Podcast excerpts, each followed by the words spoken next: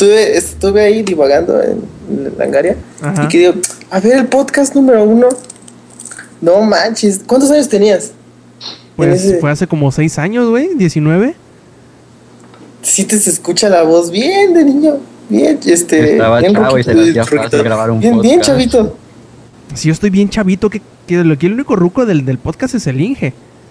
Viejos los cerros y todavía reverdecen. Viejo el atole blanco, güey. A mí ya no me reverdece nada.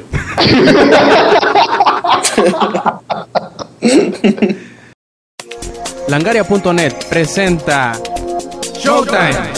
El podcast más grande.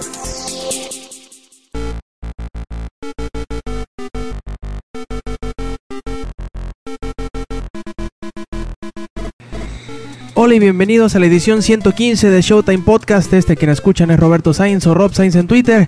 Y pues bueno, aquí conmigo tengo a todo el crew del podcast de, de Langaria.net que serían eh, el Inge, el Zach, el Eddie y también Lex. Y pues bueno, vamos empezando con lo que hemos hecho en la semana. Empecemos por el novatillo. ¿Qué pasó Lex? ¿Qué has hecho? ¿Qué has visto? ¿Qué has jugado esta semana? Esta semana he pasado jugando League of Legends y un poco de Pokémon. Que ahí tengo mi versión X un poco olvidada y me puse a conseguir las megapiedras.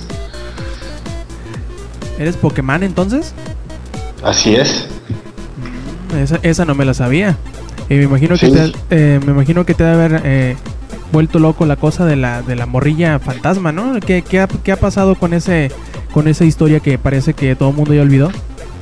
Ah, el de la morra fantasma está muy chido porque de repente entras a un edificio y te subes a un elevador y, y se escucha la, la música de, de Pueblo La Banda Ajá.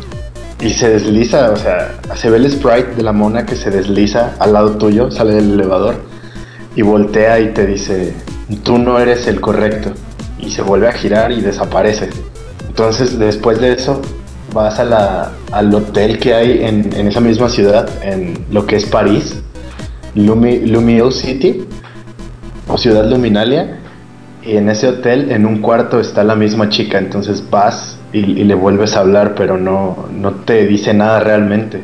Entonces nadie sabe si, si va a desatar algún evento o si, si es nada más algo con lo que los creadores querían trolearnos. Pero está bastante chido este easter egg. Sí, porque yo también ahí estuve. Bueno, algunos de mis amigos estuvieron platicando de ello, de- de- del pedo este, y estaban bien. Pues muy emocionados con este tipo de, de easter egg. Y también por ahí dicen que sale hasta Missing, ¿no? ¿No? Eso sí, no sé. No, no me lo he encontrado. Ahí, mismo en, en Luminous Sale- City, ¿no? Sale Luminous City en este en una sombra eh, cuando ves hacia un edificio que está bueno, una, una puerta se supone este pues está dibujada en negro no o sea para que te metas y ahí se alcanza a ver missing no ahí este tiene una forma rara un patrón en la sombra es lo único que se ve Ah. no sale como Pokémon en sí Y no, no han habido otras chingaderillas así como esas que se hayan descubierto recientemente. Ya saben que eh, pues en internet todo se sabe, pero pues hasta ahora yo no, no he leído más eh, curiosidades de, de Pokémon más que esas, esas dos. Pues habían dicho que iban a sacar unas mega evoluciones para Latios y para Latias, que se supone estaban corriendo en internet ya los sprites de que según son oficiales y se ve un, un Latios color morado y así como con como si pareciera una nave espacial. como Jet Parece- Ándale. de hecho pues Latios y Latias son, son Jets o sea creo, creo que su descripción es Jet Pokémon y pues se supone que eh, vi la imagen y trae dos turbinas al lado o sea lo que va a ser súper más eh, rápido o algo Incluso hay fanarts ya. Acabo de ver uno hace rato donde está Latios y está disparando misiles que, que tienen la forma de Sharpedo. Oh, está, está mamón eso. Pero no, no sé si viste, ahí en ese mismo hotel, este, están dos abuelitos, bueno, está una pareja de abuelitos que hablan de Pokémon Rubí y Zafiro. No sé si Ah, sí. viste. Sí, sí, pero este, eso- Que la, la boda de los cincuenta y tantos es la de Zafiro y la boda de los tantos es de Rubí. O sea, tiene varios Ah. easter eggs, este, Pokémon XY de, de, de Rubí y Zafiro. Pero yo digo que eso es más que nada para jugar con nuestras mentes y eso del remake de Joven que muchos están pidiendo. Ay, sí lo va a ver. algo que sí. Sí, sí, cuando necesiten va más varo, Nintendo va a hacerlo. O sea, es lo experto Nintendo en hacer eso. Cuando se les muere el Wii U. Oh, what? Que ya, ya no falta mucho. Ha habido un desmadre de eso de- del Wii U recientemente, ¿no? Por ahí dicen que si no. eh, Michael Pacte creo que fue que dijo que, que no Otra sabía vez, cómo Iwata sí. seguía eh, trabajando ahí, que no sé qué. Trae- traen su despedorre con el Wii U, ¿no? Ya lo están queriendo enterrar ahora sí. Pues no, este, ese Patcher siempre, siempre le tira popo, pero, o sea, es lo que quería preguntarles, que si en verdad Iwata era el causante, o sea, él fue el que dijo, quiero que se llame así, quiero que haga esto. Pues como él es el presidente operativo, a lo mejor muchas de esas decisiones tienen eh, algo que ver con él. Pero a final de cuentas creo que hay una junta directiva en donde se decide todo de manera comunal. No creo que haya una sola persona el que diga cómo van a hacer las cosas y se hacen sin, sin hacer ningún tipo de cuestionamiento o cosas así. Como toda eh, compañía, supongo yo que debe haber un consenso sobre qué se debe hacer.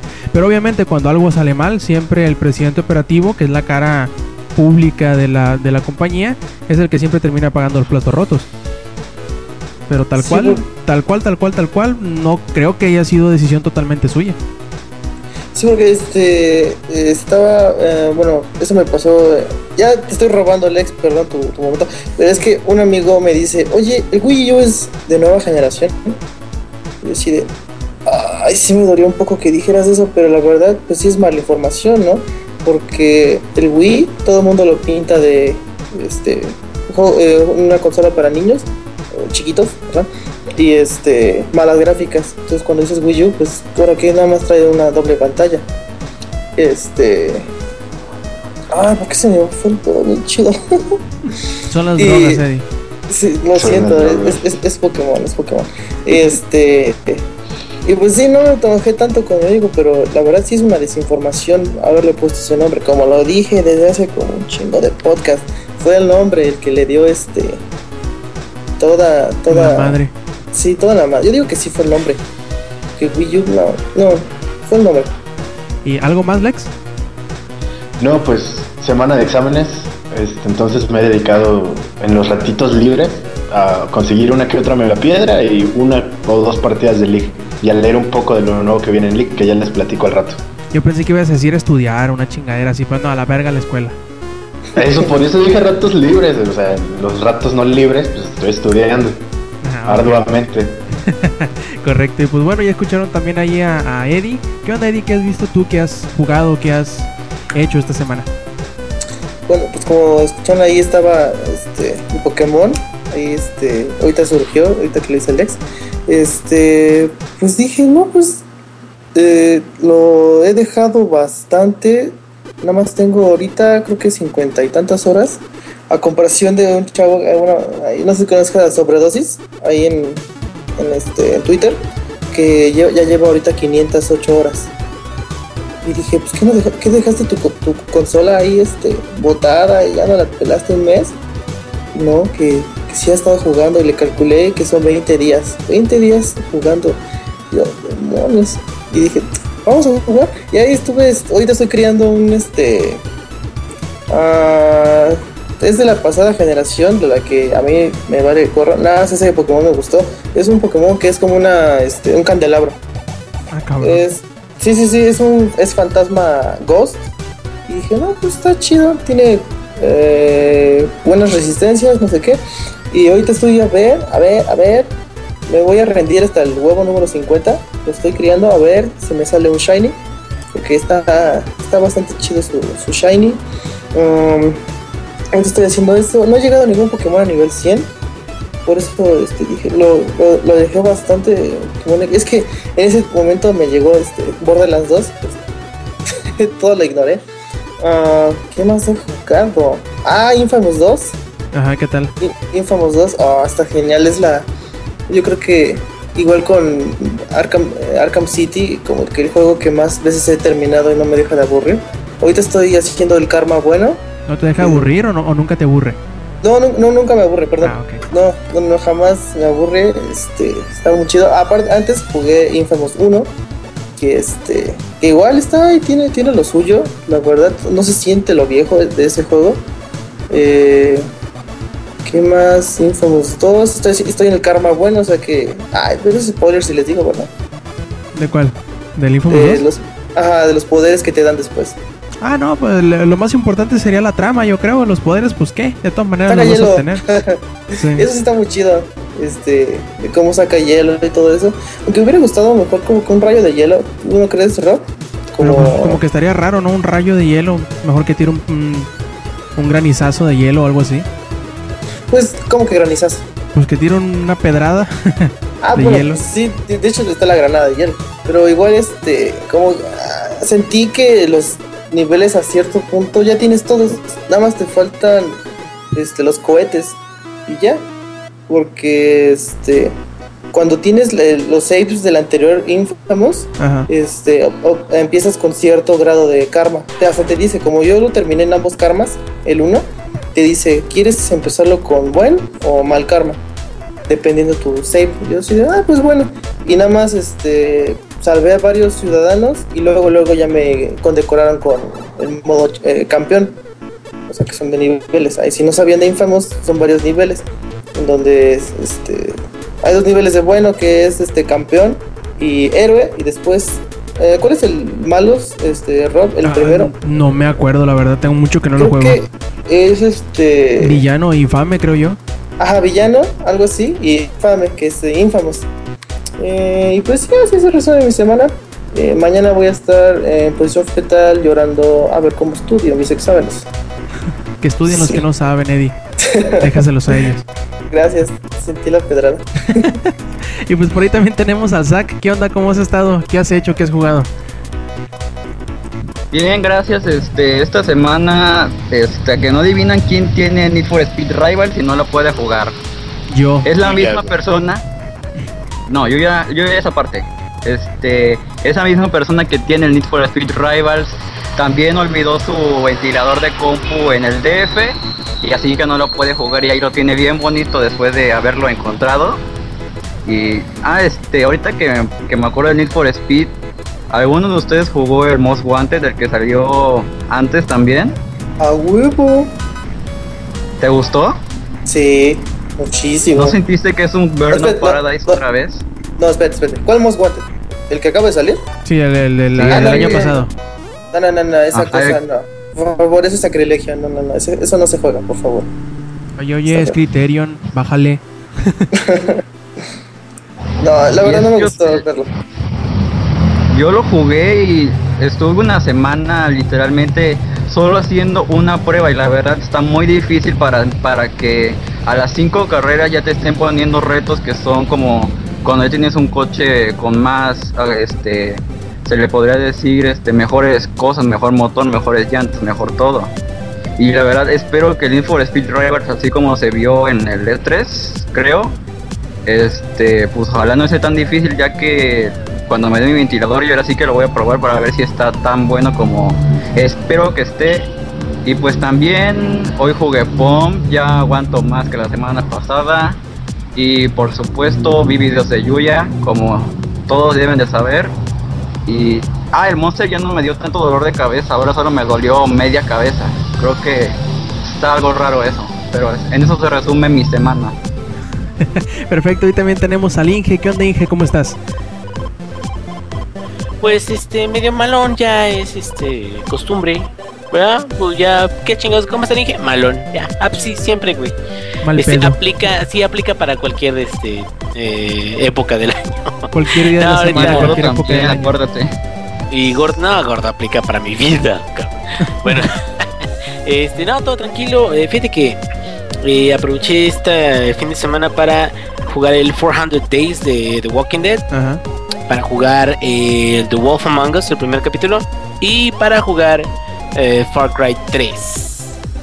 Este del primero, de Ajá. 400 Days, siento que está este chido.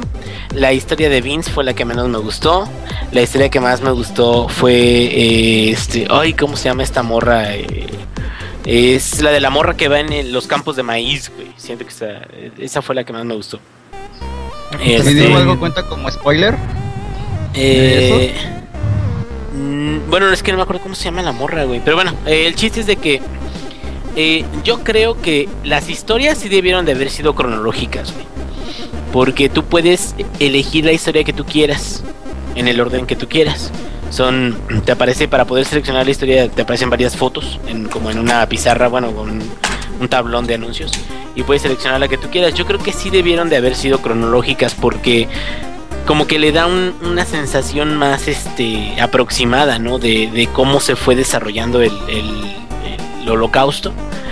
Y, y, eh, yo creo que hay algunas cosas que no están tan claras de cómo hacerse, este, cómo, cómo modificar el final o qué, acciones tomar para modificar el final. Pero pues finalmente siento que como DLC pues no está mal. Este sí duró que como dos horas, dos por ahí, una hora y media. Y ya realmente creo que estuvo bien que lo comprara el descuento ese. El, el otro es el que el de Wolf Among Us. Qué buen juego, eh, la verdad. Y ahora sí que comprendo a Zack cuando dice es que este Telltale no dice cuándo saca The Wolf Among Us y todo eso. Bueno, es de que está muy bien adaptado, está muy chido. El setting es como Once Upon a Time o ¿cómo se llama esta otra serie? La de Grimm. Ujú. Si la han visto, este, que son como personajes así de fábulas y todo eso, en el mundo real, ¿no? Eh, entonces, pero The Wolf Among Us está basado en un cómic de este, eh, ¿cómo se llama? Eh, Fables. sí, Fables, pero es de Bill Willingham. Ah, bueno. Y este compa ya ha estado sacando tomos y todo eso para DC, para DC Comics. Y el, el juego en sí, eh, yo creo que es una mucho mejor versión de, de lo que fue The Walking Dead, porque se ven muchas mejoras tanto gráficas como, como en términos de diseño del escenario. Eh, el arte está muy chingón, haz de cuenta que estás jugando el cómic, güey. Haz de, haz de cuenta, yo creo así se van a ver los cómics de ahora en adelante, digo los buenos. Este, y el arte está muy chingón. El, eh, sí hay decisiones que, que, te, que te afectan en, en la vida de, de los personajes. Y el final del capítulo 1 está mucho, muy chingón. Es, es este, de las pocas cosas que he visto últimamente que me han hecho decir: ¡No mames! Y por último, ya para acabar, eh, Far Cry 3. ¿Saben qué? Far Cry 3 es muy divertido. Tiene un gameplay muy chingón. Y yo después de un rato me quedaba, pero sigue así como que sin fascinarme. Si ves, así como que yo, pues sí, sí está chidito y lo que quieras, pero ¿por qué? ¿Por qué? ¿Por qué? Y bueno, yo soy una persona que no se queda con dudas, güey, que siempre soy muy curioso y ando buscando aquí respuesta aquí, respuesta allá y la chingada. Y entonces di con la respuesta y dije, Eureka, cabrón. A ver. Lo que pasa es que, sí, sí, yo sé que los tengo intrigadísimos, ¿verdad? Pues todos estás callado. este, este, Far Cry 3 es muy divertido, pero carece de momentos memorables, cabrón. Tiene un mapa grandísimo, tiene todo eso, se vuelve repetitivo porque carece de esos momentos. La isla es una isla este, tropical que conoces 10, 20, 30 minutos de la isla y casi casi ya conoces el resto del juego de la isla. Te aburre el escenario después de un rato. Entonces, a las primeras 3 horas que lo juegas, pues está muy chingón y puedes andar acá y matando piratas y la chingada de eso. Pero conforme va pasando el tiempo, como que es más jungla y más jungla y más jungla y más jungla y más la chingada y más animales y más. Ah, parece zoológico. Vas de cuenta que es African Safari, cabrón. Pero a lo cabrón, güey. Y sí, eh, por ejemplo, yo, yo lo, para, para pensar en ello, yo lo comparaba, por ejemplo, con Skyrim, que es un, también tiene un mapa abierto y también puedes hacer muchas cosas de exploración y todo eso. Pero lo que tiene Skyrim, por ejemplo, es de que aparte de que te da un sentido de pertenencia y un sentido de que el personaje es tu avatar, que, o sea, tú puedes ver a tu personaje y su armadura y todo eso, pero pues eso es en los juegos de Bethesda, eso es normal. Este, aparte de eso, eh, las ciudades tú las reconoces, ¿sí? Tú reconoces las ciudades, reconoces las montañas. Cuando hace mucho frío en algunos lados, pues nada más hace mucho frío, o es de día o de noche. Hay otros lados que parece otoñal, el, el bosque. Hay otros lados donde este, hay, puro hielo, cabrón, las montañas, hay viento, hay. Entonces, todo ese tipo de cosas hacen memorable a un juego, güey. Que te acuerdas, ay, te acuerdas de la cueva que estaba bien pinches grande y la todo eso. Y este eh, Far Cry 3 es un juego demasiado genérico. Es más, podría decir que con lo poco que conozco, porque sí lo llegué a jugar, el Blood Dragon, Blood Dragon es más memorable que Far Cry 3, güey. Sí. A Sí, es pesar que de Blo- que. Blood Dragon es más a la pendeja. Es decir, ah, no vamos a tomar todas las libertades estúpidas que no nos pudimos tomar con el 3 y ya. Exactamente, y- pero aparte sí toma muchas referencias de la cultura de las películas de los ochentas. Ajá. Entonces estás cagado de la risa y estás jugando y estás así, aquí, allá. Entonces es, es más memorable porque son cosas más que se te quedan más, ¿no? Después de jugarlo. Yo creo que yo voy a terminar de jugar Far Cry 3 y ya jamás lo voy a volver a instalar, cabrón. ¿Sabes cuál es el pedo también de, de Far Cry 3? Que el, el punto fuerte en cuanto a historia es Bass. Y se acaba una tercera parte del juego. Ese fue el gran pedo. Al, al menos el que yo creo. Exacto. El Spoiler. personaje más chingón es él, ¿no? ¿Sí? Aunque también me gustó mucho el otro güey que está medio loco que te, que te lleva de entre ruina- y ruina. Ah, sí, el Ah, de esa, la- esa parte es. ¿Ya lo terminaste? Inge? Sí. Inge, ¿lo No, terminaste? ahorita, ahorita voy con la recuperación del cuchillo, no sé qué chingados. Ah, ok. Ah, Creo que como se lo mitad. llevo a Citra, la veo desnuda, güey. Chichitras. Sí, chichitra. Las chichitras de Citra. Este, pero bueno, eso ya es todo lo que tenía que comentar. El, eh, ahora comprendo por qué ganó The Walking Dead, ¿no? Jugó contra, bueno, eh, compitió contra The Walking Dead por juego del año, ¿no? Ni tanto porque salió en diciembre, no lo, no lo alcanzaron a nominar. Este, Inge, Inge, eu, ¿no, ¿no sientes que le faltó como que aviones? O sea, mínimo subirte, Pues- poder subirte a un avión y, no sé, planear o algo. Pues o mira, sea, en vez de los- planeadores. los planeadores yo creo cumplen su propósito también. Este, porque si lo sabes manejar nunca te caes, güey. Es un poquito como Ah, sí, sí. Eh, Causa Justa, no sé si lo jugaron eh, alguna Sí. vez, eh, Causa Justa 2. Sí, claro, Eh, si sabías manejar bien el, el paracaídas y la garra, Es infinito. no Ajá. tocabas el suelo, cabrón. Entonces, algo parecido con los gliders este pasa este, pero fíjate que los aviones como que no me, bueno, no siento que sean necesarios porque el juego no es un GTA, güey. O sea, es- es- y a, a pesar de que tiene muchos eh, vehículos y todo eso, o sea, el fuerte del juego, incluso fíjate, yo lo comparaba también con Tomb Raider, güey. Tomb Raider es un juego muy chingón, muy divertido y todo eso, que también no voy a volver a jugar yo creo en un buen tiempo. Pero es más memorable que este, ¿por qué? Porque en Tomb Raider la esta Lara se supone que es una chica normal, güey. Y la isla es mágica, güey. O sea, y vuelve locos a los que están ahí, no los deja escapar y se vuelven como de una secta. Pero como que las cosas que hay ahí, como que es el misterio, ¿no? La isla es el personaje, ¿no? O sea, es como Lost, pero en videojuego. en al- algo así. En, en Bioshock Infinite, Columbia es una parte importantísima de, de- de la historia, ¿sí me entiendes? Ujú. Ay, ay, ahora venimos a este lado y ahora venimos a este otro. Y como que cosas que se te quedan. La isla de, de Far Cry 3 es lo mismo todo el puto juego, güey. Los outposts, que son 34 outposts, y ahorita llevo 20 creo ya este, eh, dominados, son lo mismo, cabrón. Y en cada uno hay una tienda, güey. Y me quedo, pues qué chingón, pero eso hace que como que sientas que ninguno es especial, güey, si en todos puedes hacer lo mismo.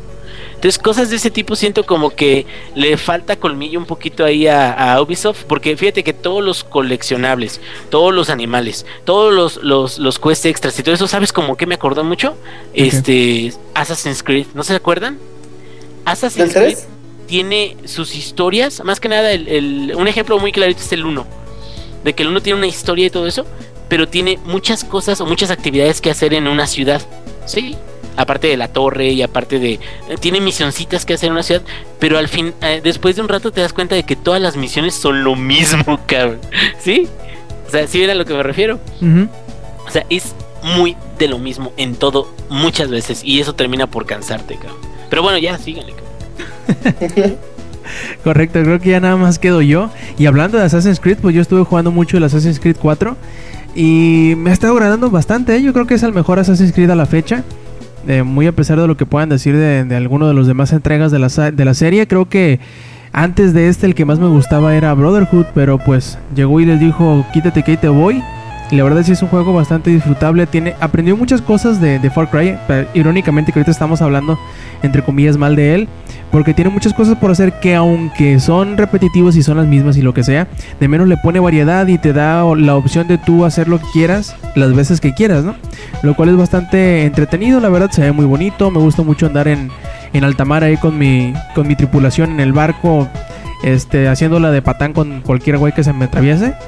Y está muy bien, la verdad está muy divertido, he jugado, ¿qué serán? Unas 12, 14 horas más o menos y en la mayoría del tiempo me lo he pasado haciendo cosas triviales como encontrar fragmentos del Animus, eh, buscar canciones nuevas, agarrar este, tesoros y chingaderas así.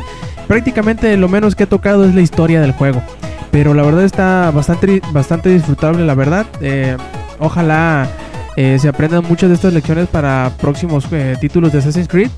Y sobre todo que le bajen el ritmo, yo creo que sería lo más ideal para, para la serie, que encuentren la identidad nuevamente de la, de la saga y pues puedan lograr algo bueno nuevamente, como lo hicieron con la saga de Ezio. Que pues bueno, creo que al final estuvo medio, al menos a mí medio aburridón, ya no jugué el, el- el Revelations, jugué como una hora y dije, "Ñe, no gracias, y ya hasta ahí la dejé, ¿no? Y pues, em, ¿qué más? Por aquí lo tenía apuntado. También de este... Ah, sí, pues Battlefield 4 jugué un ratillo también. He estado, eh, pues, disfrutándolo con uno de los plebes aquí también de Langaria, con eh, Mili Ninja y con uno de sus primos, con Dinko. Y está muy bien, la verdad. Todavía no me acostumbro por completo a disparar con los gatillos, que es algo que, que en Battlefield 4 no lo puedes cambiar. Yo estoy más que acostumbrado a disparar con los eh, botones del, de los hombros, pero pues bueno, ahí nada más se puede con los gatillos y habrá que acostumbrarse a ello, queramos o no, porque parece que todos los juegos de disparo así van a ser, apuntar con los, con los gatillos en vez de los eh, botones del- de los hombros. Y pues he estado jugando bastante más con el PlayStation 4, he estado ahí acostumbrándome al sistema, me está gustando bastante la verdad. Lo las únicas quejas son las mismas que tengo de la semana pasada, que son lo de la, la dificultad para cambiar de usuario y cosas por el estilo, que no son quejas muy muy grandes en realidad, pero pues que ahí están, ¿no? Son cosillas que yo espero a futuro se, eh, se mejoren y que haya pues la integración con YouTube, creo que es lo, más grande que le hace falta, que puedas eh, subir tus videos de gameplay a YouTube o que puedas, eh, que tenga aplicación tal cual nativa de, de- YouTube, que no, pues no le existe de, de momento, ¿no? Al menos.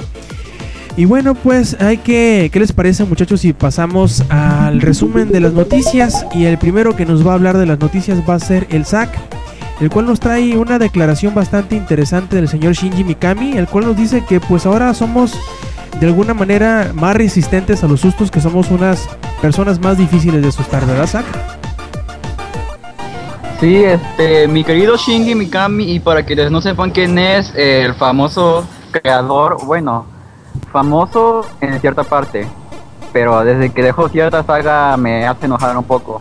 Bueno, es el creador de Resident Evil, y lo que comentó esta semana fue de que según él, ahora la gente ya es muy difícil de asustar, que ya no este, logran con los juegos de ahora, logran este, que la gente diga que tiene miedo.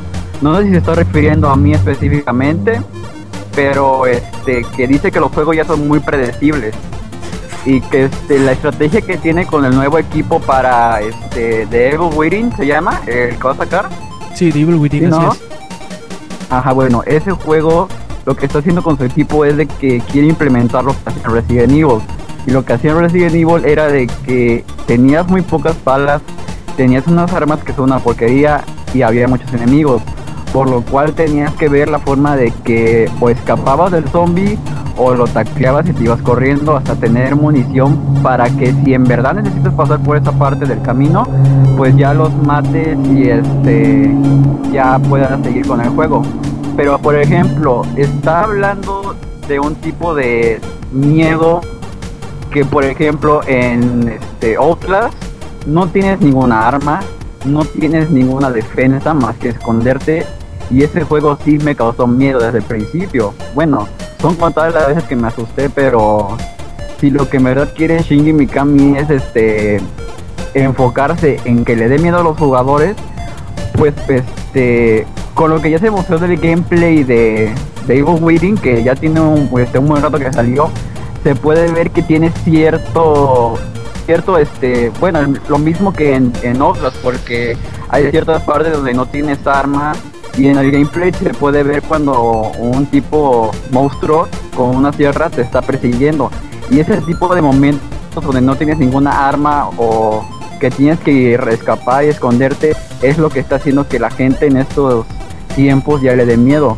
porque eso de screamers y que monstruos feos y todo eso, eso ya es muy del 2000. Ahorita los juegos más famosos de terror pues son Amnesia, que la verdad a mí me da muchísimo sueño, yo no, no lo puedo jugar porque me aburro demasiado. Y pues Outlast, la verdad, este debería ser el juego indie de terror del año. Y no lo dudes, mucha gente le, le ha gustado bastante eh, Outlast. Y bueno, yo creo que el Inge debería tener algo in- interesante que decir al respecto, dado que pues aparte de que le gustan los juegos de terror, le gusta mucho el cine de terror. Yo creo, al menos en mi muy particular punto de vista, en que tiene razón, sobre todo porque nos estamos acostumbrando a ver cosas entre comillas de terror en otros géneros, o que nos estamos un poquito insensibilizando ante la violencia y la sangre, las cosas así, que la única forma en la cual nos pueden asustar entre comillas es el, típico susto de- del brinco, ¿no? Del grito, de, la- de las cosas tridentes que salen de una. Y eh, lo, lo más difícil ahora es crear una, una, un ambiente más que nada tenso, que te tenga siempre la expectativa, que te tenga siempre alerta, lo cual no es, no es lo más sencillo del mundo de crear, porque yo creo que uno de los juegos que más me ha gustado y que no necesariamente es de terror y que sí me tenía siempre pues al, al borde de la silla, por decirlo de alguna forma, fue Bioshock, que bien podríamos considerarlo como juego survival horror, pero no es necesariamente un juego de terror, lo cual siempre se me hizo muy chistoso, ¿no? A mí me gustaba mucho por la, por la atmósfera tensa que tenías. Pero sí te sacan unos pedotes los splicers. No, cómo no. Por la, por la, pues por la forma que tiene, por la forma de comportarse, de caminar, de actuar, de cómo se te echan encima. Sí son cosas que a final de cuentas te terminan entre quedando el repele y sacándote un pinche pedo, ¿no? Pero no es necesariamente un juego de terror, que es lo que a mí se me hace chistoso. Que no, su, su gag no es el asustarte. Y yo creo que las, los juegos que el, el chiste de los juegos sean necesariamente asustarte, pues la tienes más difícil ahora que, que muchos de los otros géneros como que meten ese tipo de, de elementos que uno bien podría relacionar con el género del terror, como por ejemplo la sangre, las cosas, eh, pues no sé, con forma humana, pero que no lo son y que de cierta forma te, te dan asco o cosas así, ¿no? Y que ahora son más difíciles de hacer que a las personas que están acostumbradas a ellas, pues eh, de alguna manera meterles miedo. Y sí, tiene, tiene razón, yo creo que, y no nada más para los videojuegos, ¿no? Sino que en general ya somos menos crédulos, ya somos menos impresionantes, eh, impresionables, perdón.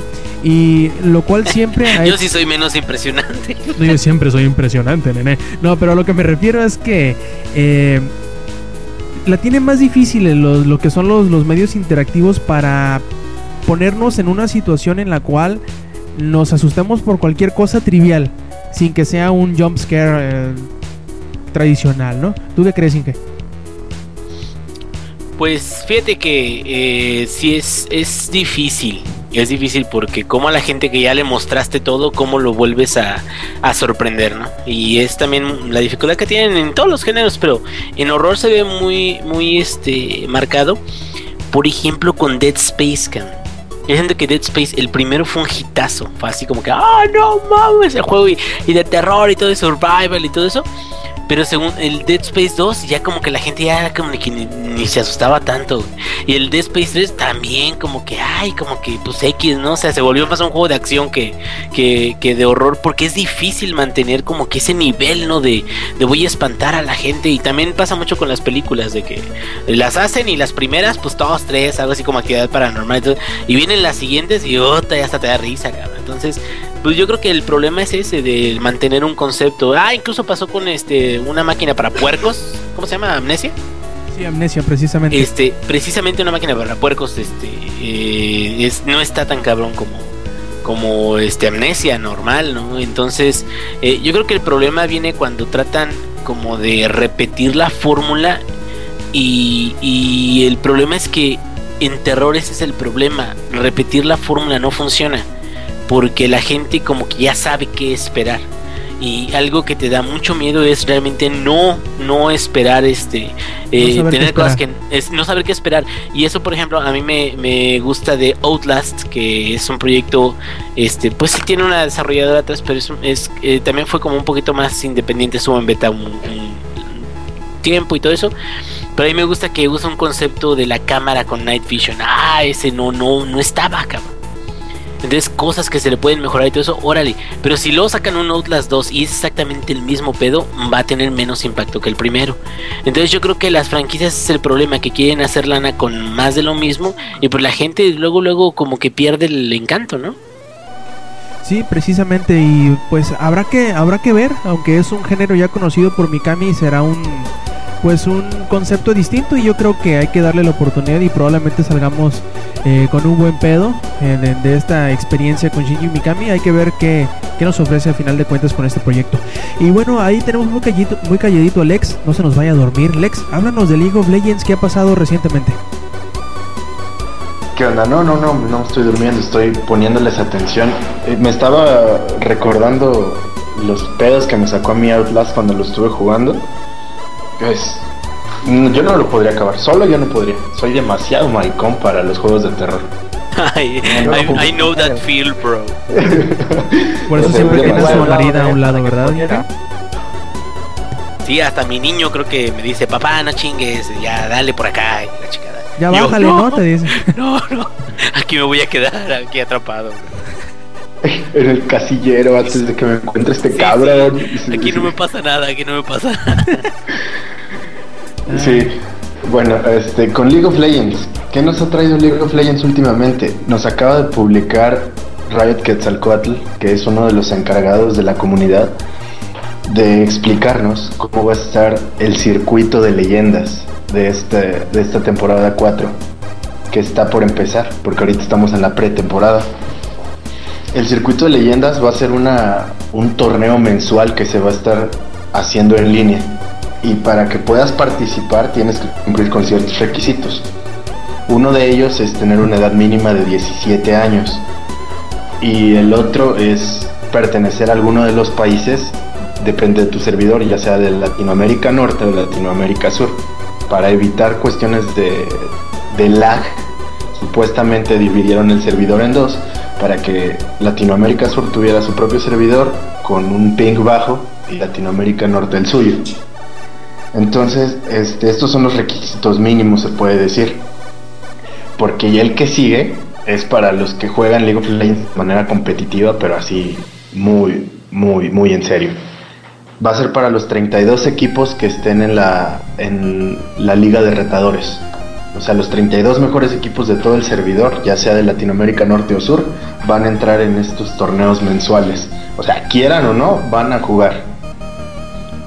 Y va- van a dar bastantes, este, una cantidad alta de, de varo, por así decirlo, para un torneo mensual. El equipo que quede en primer lugar van a ser mil dólares, el del segundo lugar 700 dólares y el tercer y cuarto lugar va a ser de 200 dólares el premio. Entonces, pues, es una cantidad jugosilla y obviamente estos equipos que vayan ganando pues van a tener reconocimiento y poco a poco van a ir escalando y van a tener la oportunidad de llegar a los torneos grandes, así como la, la League Championship Series, que el- la, pasada la ganaron los coreanos, qué raro, ¿no? Coreanos ganando en esto. Eh, se llevaron 100 mil dólares de puro premio. Para los, los cinco integrantes del equipo, eh, 100 mil dolaritos. Entonces, si les interesa la cuestión competitiva y el varo, pues a entrenar, chavos. A entrenar, a entrenar y a entrenar. Y pues tienen reglas bastante básicas, las reglas que se han pedido siempre en los, en los torneos, que es que un jugador no puede estar en dos equipos, ni de suplente siquiera de otro equipo. Eh, como son torneos en línea, tienen hasta 15 minutos para pausar un juego si hubiera algún problema técnico. Si después de esos 15 minutos no se solucionó, el juego va a tener que continuar aunque sea 4 contra 5. Esas son las reglas básicas que, ha habido desde siempre. Entonces esto se está manteniendo y se van a seleccionar los cuatro mejores por semana. Por ejemplo, el de la semana 1, el mejor, contra el de la semana 2 y el de la 3 contra la 4, ya para el torneo mensual. Y así es como se van a elegir a los ganadores. Ya con esto, pues planean motivar mucho a la comunidad de estos servidores nuevos a que, a que participen, que compitan, que jueguen más en serio, porque esto de los esports ahorita aquí en Latinoamérica se está yendo para arriba. Y League of Legends vino a meter esports aquí a México, porque era rarísimo que vieras algo así. Había para FIFA o para StarCraft, pero ahorita League of Legends está jalando demasiada, demasiada gente, o al menos eso es lo que yo estoy notando últimamente. de hecho siempre ha tenido mucha atracción League of Legends, aunque no hubiera servidor local. Yo me acuerdo que tengo bastantísimos años eh, leyendo y escuchando mucha gente con, con bastante atracción, ¿no? Eh, aunque no sé, yo nunca le he entrado en, en- realidad a League of Legends, pero no sé si fuera por la misma eh, pues popularidad del, del espectador o tal cual el, el de jugarlo, ¿no? Porque obviamente tú te das cuenta muy rápidamente cuando alguien está hablando de League of Legends por el lingo que utilizan, ¿no? Por los, eh, los términos, por el tipo, no sé, siempre como que es una masa uniforme de gente. Cuando tú es- ves a alguien escribir o hablar de League of Legends, inmediatamente lo identificas. O al menos será que yo tengo tantos años leyéndolos que ahora ya sé cuando alguien habla de League of Legends, aún sin saber nada de League of Legends. Se me hace bastante curioso ese, ese este fenómeno. Pero sí, es algo interesante el saber que eh, se está teniendo este tipo de empuje. eh, sobre todo porque creo que hace poquito hubo un evento. Ah, no, pero eso fue Street Fighter en la Arena Coliseo, creo que fue, ¿verdad? Y eh, sería interesante ver ahora torneos en- grandes regionales. eh, por ejemplo, en territorio mexicano o a lo mejor un torneo grande por cada uno de los servidores que tú dices al año, eh, los cual, lo cual impulsaría bastante a la, a la audiencia para que empiece a jugar. Eh, yo sí he visto bastante publicidad de los servidores mexicanos de League of Legends, o como tú dices, me imagino que debe de ser el de Latinoamérica Norte. Y qué bueno, la verdad, que es otra vertiente de videojuegos, no nada más las consolas, no nada más los, los smartphones, estén tomando que, eh, pues bastante presencia en, México o en Latinoamérica en general, que parecía que nada más antes eh, existía Estados Unidos, existía Corea y existía Brasil, lo cual era pues bastante eh, curioso, ¿no? Eh, y también por ahí te, te quería preguntar, ya te había comentado un ratito, hace ratito en, en el chat, ¿cómo estuvo el pedo de- del problema con los streamings de los eh, jugadores profesionales de, de League of Legends? Ah, pues este fue, fue un rumor porque yo no creo realmente que Riot lo haya lo haya dicho porque Riot es muy muy benévolo. Y hay un hay un youtuber que fue contratado por Riot Games que se llama Skyshock la banda de, de League of Legends aquí de México. Lo ubica rápidamente. Este él, él cuenta en Twitter o en Facebook lo, lo muy chidos que son ahí en Riot. Entonces siendo como son, dudo que les hayan prohibido, que fue el chisme que se armó, que Riot Games les prohibía a los pro players hacer streams de algún otro MOBA, ya sea Dota o Heroes of New Earth. Incluso va, a haber un, o hay un MOBA de DC, donde sale Batman y todo esto. Y, incluso creo estaba, no, no creo, estoy seguro que hay uno de del Señor de los Anillos, porque venía en un Humble Bundle de hace como dos o tres semanas creo, venía un MOBA de, Lord of the Rings. Entonces lo que les decía Riot es que si tú eres pro player de League of Legends no puedes hacer streams de ningún otro MOBA. Pero se desmintió, o sea, como les digo, Riot es muy benévolo dudo que, que hiciera esto. Porque nunca ha tenido ese tipo de restricciones ni... Es más, yo digo que ni siquiera contra Dota, Dota 2, que es otro de los MOBAs que está pegando demasiado, le preocupe tanto competir porque el, el, LCS que hubo apenas, el League Championship Series, la cantidad de gente que fue y la cantidad de varo que ingresaron no se compara con los de Dota. Y hay, hay mucha gente que dice que Dota es más complicado y que en League of Legends estamos los noobs y no sé qué. Pues igual y sí, igual y sí en League of Legends estamos los noobs, pero League of Legends tiene más pegue. Y jala ¿Sabes qué es lo que más varo. ¿Sabes qué es lo que yo eh, me he dado cuenta más de Dota que en League of Legends? Es que en los de Valve están inventando en, inventando formas de cómo hacerte invertir dinero en el juego sin que te des cuenta y sin que necesariamente impacte en el videojuego. Si no, pregúntale al Inge. Este, han encontrado maneras bien inteligentes de monetizar sin necesidad de, de desbalancear, por decir de alguna forma, el, el, el, juego tal cual de Dota. Y pues yo por ahí me, me acuerdo haber visto alguno que otro video, imagen del... ¿cuál, ¿Cómo se llama el, torneo de Dota? Del International, creo que se llamaba. Y estaba pero muy cabrona la producción de, de ese torneo. Y pues la competición siempre es interesante, siempre es eh, beneficiosa, ¿no? Mientras más competencia haya entre estos dos que son los más grandes, más beneficiados van a salir los jugadores porque siempre van a tener cosas nuevas para jugar, eh, mejoras continuas, rebalanceos, etcétera, etcétera. Lo cual pues, pues no juego para ellos, no es más juego para ustedes. ¿Qué, qué, qué perjuicio de, habrá en que haya dos competidores grandes? Yo creo que ninguno. Incluso creo que simplemente le sirve para aumentar la notabilidad de, de estas dos franquicias, ¿no? Al decir, no, pues los esports son los MOBA, ¿no? ¿Y cuáles son los MOBA más grandes? Pues son eh, Dota 2 y son League of Legends y pues es como que una retroalimentación. Son juegos lo suficientemente similares como para que la gente los entienda los dos al mismo tiempo, pero a la vez son lo suficientemente distintos como para cultivar su propia este, audiencia por separado, ¿no? Lo cual es un fenómeno bastante interesante. Que no sucede, por ejemplo, eh, por decir, entre Call of Duty y Battlefield, ¿no? Eso sí son como que de, de plano, de plano, de plano tienen una rivalidad tan, tan fuerte y son estructuralmente tan distintos que no pueden congeniar tan bien. Ah, sí, definitivamente. Este, Call of Duty y Battlefield tienen unos fanboys muy, muy, muy intensos. También los hay en League of Legends y en Dota, pero yo siento que los, los first person shooters tienen sus fanboys más intensos. Este, regresando a la cuestión de lo, lo que me comentabas de torneos presenciales, ya hubo, ya hubo aquí en México. Yo fui al, que hubo aquí en México, aquí en el Distrito Federal hubo uno, que fue la final de Latinoamérica Norte que jugaron los, los mejores equipos de Latinoamérica que se hicieron igual, ju- jugaron en línea, fueron las clasificatorias y los finalistas jugaron ya aquí presencialmente en el auditorio Blackberry. Y como ya se había jugado unos mesecitos antes, en la final de Latinoamérica Sur, se decidió el campeón de Latinoamérica aquí en el DF y jugó Lion Gaming, que, que fue el equipo campeón de Latinoamérica Norte, que tiene unos jugadores excelentes. Su ADC es Challenger, o sea, lo, más alto está entre los mejores 50 del servidor de, de Norteamérica, en Latinoamérica Norte y en Latinoamérica Sur. O sea, el güey es buenísimo, tiene 17 años, Seiya. O sea, y es- está chaparrito, yo tengo una foto con él, tú lo ves y lo ves en la escuela y dices, ah, no manches, pues es el, un ñoño más. Pero el güey es muy, muy, muy, muy cabrón jugando.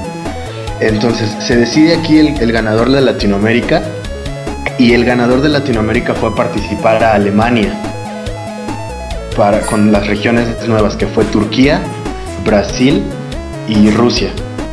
Se enfrentaron cuatro equipos en Alemania y el ganador de esos equipos iba a ir a jugar a la League Championship Series. Entonces, en cuanto abrieron los servidores aquí, dijeron, hay suficiente gente, vamos a llenar, pues hay que lanzarlo de una vez.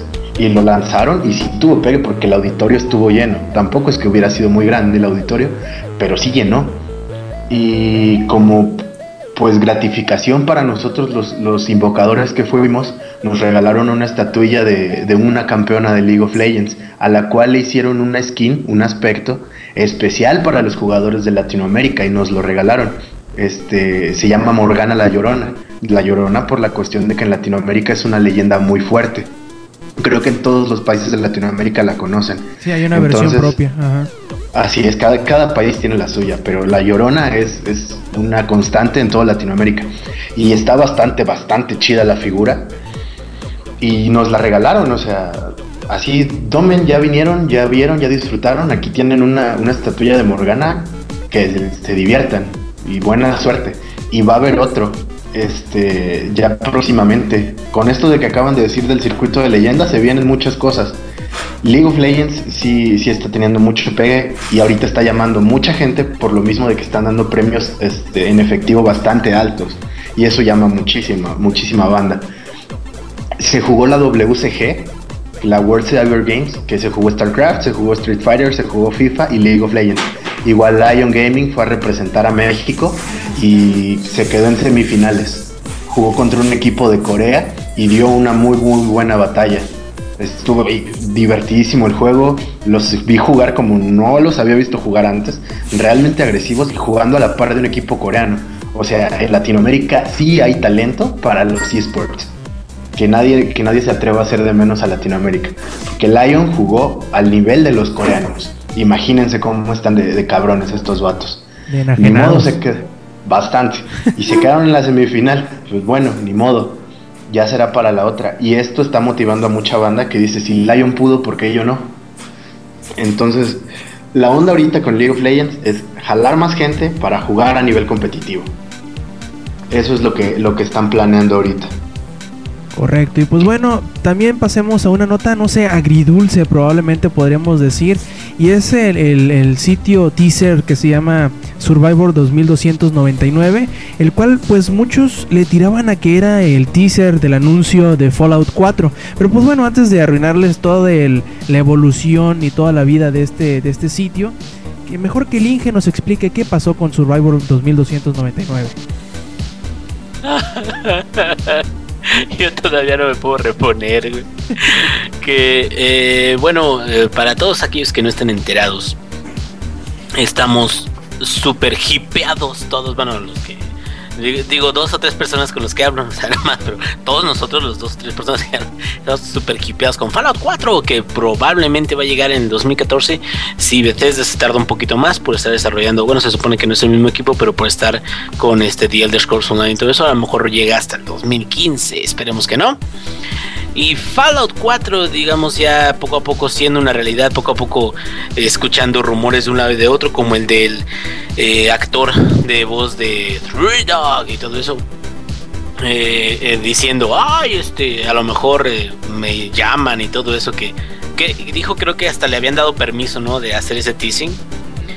Este, y entonces de repente el 14 de noviembre aparece un sitio en internet que se llama The Survivor eh, 2299 o 2299.com.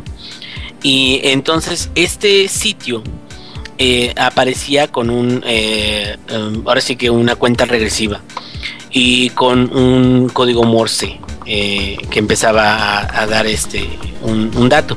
El dato del código Morse era una fecha que era el 11 de diciembre del 2013 y este decía este nuclear winter is coming reserve your future home today así como que el invierno nuclear viene este reserven su casa ahora y todo eso. Entonces mm, eh, mandaban muchos mensajitos como alusión de, de, de eso de de que podía ser algo apocalíptico relativo con algo nuclear relativo con pero como que todavía era muy incierto hasta ese punto. Entonces pues simplemente era un sitio que tenía una cuenta regresiva y que no sabíamos qué iba a suceder. Entonces hace poquito creo que fue el 2 no Eh, este eh, fue el día espérenme, el primero de diciembre ahí está el primero de diciembre entonces se acaba la cuenta regresiva sí cuando se acaba la cuenta regresiva, entonces empieza a ver este un código Morse nuevo. Y aquí es donde la gente se pone loca, se pone loca. Porque este el código Morse decía más o menos. Este, llamando, bueno, eh, dice en inglés, calling all stations, this is Vault Overseer 119, anybody near Quabbing, Eh, SOS, Vault Door Bridge, y la chingada, está diciendo como si fuera un Overseer o un gobernador de, de una de las vaults o de los bunkers, como llamando por ayuda. Y, y dice este Vault Door Bridge, o sea, hubo una, eh, alguien abrió la puerta de, de- del búnker, este enemigo desconocido, nivel 1, 2 y 3, ya están este eh, completamente destruidos y completamente perdidos. Este, únicamente los sobrevivientes están en el nivel 4. Y ese fue en código Morse, digo, para esto estamos hablando de que sacan el código Morse, alguien lo interpreta y lo publica.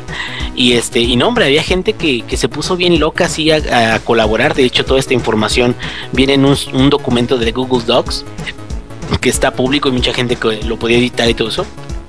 Y entonces cada día iban sacando más y más actualizaciones. Cuando sale ese mensaje en código Morse, todo el, como dicen, hell broke loose. O sea, todo el mundo pierde la cabeza. Porque todos quedan, "¡Ah! no mames. Sí, sí, sí, como que la mierda, así como que pegó en el ventilador. Y a todo. No mames, el Fallout 4, sí debe ser el Fallout 4, seguramente es esto y, seguro- y empiezan las especulaciones y empiezan las cosas. Y fíjate que yo creo que esa es un- una muestra muy grande de cómo la gente tiene ganas de ese juego. De, porque eh, haz de cuenta que les mandan, les avientan un pinche bistec, cabrón, y dicen, esa rachera, esa rachera, y aunque sea carne de perro, no importa, cabrón. ¿Sí me entiendes? O sea, como, como que tienen tanta hambre de que pase, de que llegue Fallout 4 y todo eso, que empezaron a, a ver este tipo de mensajes, porque aparte los mensajes en código Morse eh, poco a poco fueron liberándose más y más seguido, que es también de lo que comentaba hace rato con Rob, de que ya fue como que un poquito excesivo al final. Pero este, todos los mensajes y todo lo que se estaba mandando era relativo a este Vaultec relativo a este Fallout, relativo a todo eso, pero no decía Fallout y no decía nada más. Simplemente estaban manteniéndose esos mensajes, se estaban este, reproduciendo como MP3 ahí en el sitio.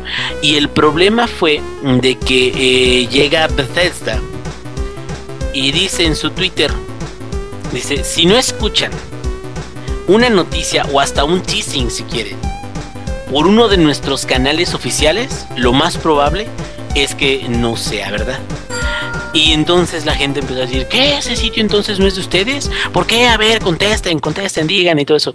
Y para eso contesta Bethesda. Lo que pasa es de que este tipo de sitios, este, por lo general no hacemos declaraciones al respecto. Sin embargo, eh, ahorita queremos comentar esto porque la gente ya se lo está tomando más en serio.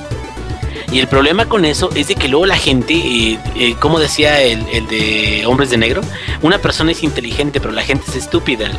Entonces, ¿qué, ¿qué, va a pasar? Que si al rato la gente se toma muy en serio un sitio que no es oficial de Bethesda, va a empezar a exigirle a Bethesda que haga cosas que venían en ese sitio, ¿sí?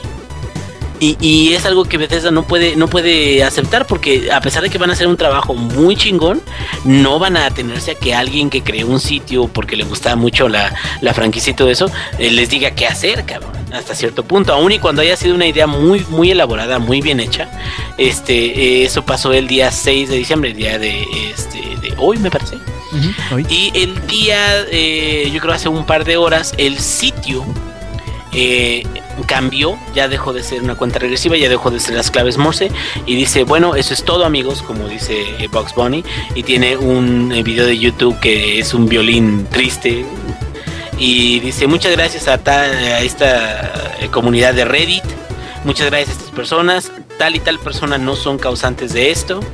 Este, y bueno, ojalá y pronto tengan un Fallout 4 de adeveras, dice. O sea, que sea liberado por Bethesda. Y bueno, la gente se decepcionó mucho. Yo casi este, me pongo a llorar. Este, agarré a mi niño en algadas. Y ¿Qué culpa tiene el plebe, cabrón? De, de, coraje. No, pues de coraje, cabrón. Oye, pues es que alguien tiene que sufrir como yo. Y ahí estamos los dos llorando y llorando. Y yo sí, hijo, te entiendo. Y la chingada. Este, pero bueno, a final de cuentas, la idea fue muy buena, ¿eh? Y muy bien que, aplicada, sobre todo. Y muy bien aplicada. ¿Sabes qué? Yo creo que esto también demuestra un poquito el poder que, que puede este, conjurar, o bueno, conjugar, eh, eh, hacer que trabaje junto a una comunidad de internet. Estamos hablando de que yo, la neta, código Morse no sé una chingada, cabrón. Pero por ejemplo hay gente que uta está ahí y ve algo y se lo, se lo pone en morse y órale, o veo otra cosa este, cifrada y trata de decodificarla. Y, y, intentó a una comunidad, güey, trataron de descifrar estos mensajes. Intentó una comunidad, trataron de ver de qué sitios había información, ¿verdad? De qué sitios había información que no era relacionada con eso y todo eso. Y todo, ahora sí que el esfuerzo fue tan grande que yo siento que esto es una muy buena idea de mercadeo, cabrón y que si alguna empresa más adelante de videojuegos o de lo que sea libera información en este formato, la gente la va a agarrar así, cabrón, en, en chinga. De hecho Entonces, ya hubo, ¿no? Hubo este... una para Portal 2 más o menos parecido que, que y hubo una actualización del primer Portal en una parte en una en una cámara escondida que había por ahí, que había un radio. Este radio empezaba a emitir sonidos que cuando los decodificabas de alguna forma era código Morse que luego tenían que volver a codificar, que fueron poquitos meses antes de que se anunciara el Portal 2. Pues sí, es, que ese tipo de cosas son, son de las que, eh, te digo, si las aplicas correctamente, la comunidad va a empezar a buscar a ver qué pedo, cabrón. Y, y, yo creo que es más eficiente de lo que se cree en términos de mercadeo, mm. sobre todo con cosas que son de culto, ¿no? Como Fallout, ya digamos, muchísima gente le encantó Fallout y todo eso. Y yo, como ya te había dicho antes, yo creo que este Fallout, el 4, va a ser todo lo bueno de, de toda la historia de Fallout combinado con todo lo bueno que Bethesda ha sacado últimamente hasta en términos de eh, este, ¿cómo se llama? Skyrim y hasta en términos, fíjate, podría asegurarte de eh, Dishonored, que, eh, que Dishonored ahorita hasta está siendo nominado por el mejor DLC. Este, pero a lo que me refiero es en la forma de contar la historia, en la forma de, de darte cierta libertad, pero a la vez de que, de, de, saber si llegas a cierto punto y todo eso, ponerte algo que te sorprenda. Y, y como que yo estoy esperando mucho este juego porque siento que más allá de, de que hagan algo para vender, Bethesda se está centrando mucho en hacer cosas a su manera. Y como que igual y este, digo, igual y estoy mal, ¿verdad? Pero igual yo siento que este va a ser la cúspide de, de, de ese tipo de juegos, de un juego de mundo abierto, de un, juego donde las historias van a estar este, mezcladas y todo eso.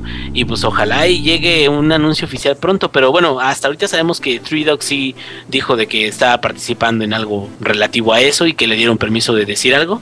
Entonces esperemos que en los próximos meses mínimo nos digan, sí, sí estamos pensando en hacer esto, cabrón. Que No, todavía no lo han dicho, ¿no? Y acuérdate que también durante la semana hubo un anuncio de Bethesda que decía, no, pues miren, vamos a, dejar que gente de la comunidad se venga acá con nosotros al, al- al estudio y pruebe juegos que todavía no hemos anunciado. Obviamente los van a amarrar contractualmente para que no hablen y que la chingada, los típicos no- non-disclosure agreement, o sea, los acuerdos de no divulgación. Y pues yo creo que algo interesante está cocinándose ya en, en- Bethesda. Eh, ya hab- habían dicho hace bastantes meses, por no decir que años, eh, que el, el setting más probable para el próximo Fallout sería Boston, Boston, ajá, con el, con el MIT. Que precisamente me- mencionaron muchas veces al instituto y, y mencionaron al, al Big Game, que también por ahí en alguno de los DLCs de New Vegas había habido más, un, más de una mención, lo cual le daba ese, ese toquecito de, de, de, de que tú decías, no, pues puede y tiene y debe ser real, ¿no? Tú, tú te, lo, te la empezabas a creer, te empezabas a ilusionar y ese es como, como que el juego que en el cual se estaba metiendo esta comunidad de, de fanáticos de Fallout que obviamente no, no lo hicieron con el afán de, de hacernos sufrir, sino a lo mejor hasta para adelantársele a la movida a Bethesda, ¿no?